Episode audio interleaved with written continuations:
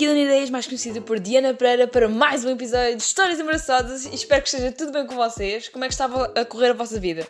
Está tá fixe? Ou apetece ser uma planta? Há dias em que me apetece ser uma planta. Para não ter de responder àquele tipo de pessoas que dizem coisas como Porquê é que fazemos a cama se depois a vamos desfazer? Espera, não é esse tipo de pessoas porque essas até concordo. É aquelas que dizem Sabes, a culpa de eu te desiludir é tua. Não devias ter tido altas expectativas comigo. Mas é suposto eu assumir que és uma porcaria logo no início e que vais fazer poias em tudo o que é sítio. Eu não sei, como na rubrica de terça-feira se diz, e muito bem. Nintendo.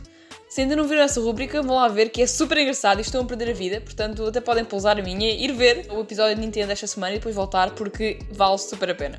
Sem mais demoras, vamos lá à história desta semana.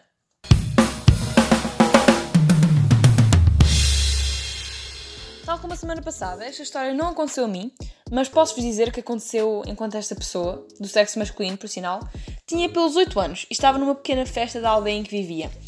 E pergunto-me por que raio é que é o terceiro episódio seguido que a história acontece numa festa, mas moving on, eu, ou devo dizer eu, estava nessa festa a brincar com os meus amiguinhos e os músicos que iam animar a festa nunca mais apareciam.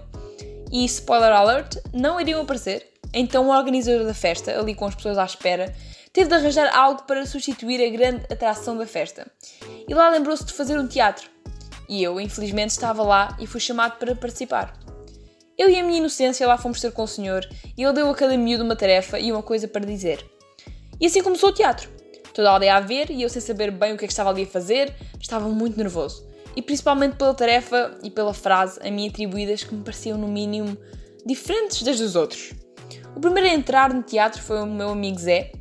A ele o homem disse para entrar no palco a correr e a dizer que era um ladrão. E o homem depois apanhava-o e punha-o na prisão, que era um barril, onde se encontrava um manel que tinha de começar a dançar e dizer que queria camarão. Eu estava como vocês, a não perceber nada da história daquele teatro, mas as pessoas iam rindo-se e, pelos vistos, o plano do homem estava a resultar. O tempo foi passando e eu só queria a minha mãe. Chegou a última cena do teatro, precisamente a minha deixa, a última deixa. O homem fez-me um sinal e eu, menino bem mandado, tratei de cumprir a minha tarefa. Entrei num saco de serrapilheira e esperei que o homem me viesse buscar. Ele veio e levou-me para o palco, para o centro do palco. E falou para o saco: Miúdo, diz a frase. E eu disse: Dá uma pilinha! Toda a gente se riu e foi a maior vergonha da minha vida. O teatro acabou e fui eu para casa e nunca contei à minha mãe o que é que tinha passado naquela festa. Agora vamos ao poema desta semana. A última deixa. Nem vou fazer a típica queixa, ter sempre azar ou algo parecido, até porque vocês sabem que esta história não aconteceu comigo. Nessa última deixa, quando ele entrou, no palco para onde o homem o levou. Mas que criança inocente, mas que homem inconsciente, mas que trauma que ficou. Será que esse miúdo ficou traumatizado?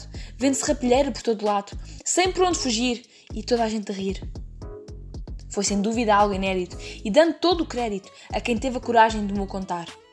Faço agora este agradecimento a quem me mostrou que, ao contrário do que penso, há quem tenha mais azar. Espero que tenham uma ótima semana e digo-vos com honestidade, caso a memória vos faltar, tu és espetacular, uma pessoa exemplar, linda e mais que suficiente. Não precisamos de ter tudo, só de ser alguém sortudo para amar toda a gente.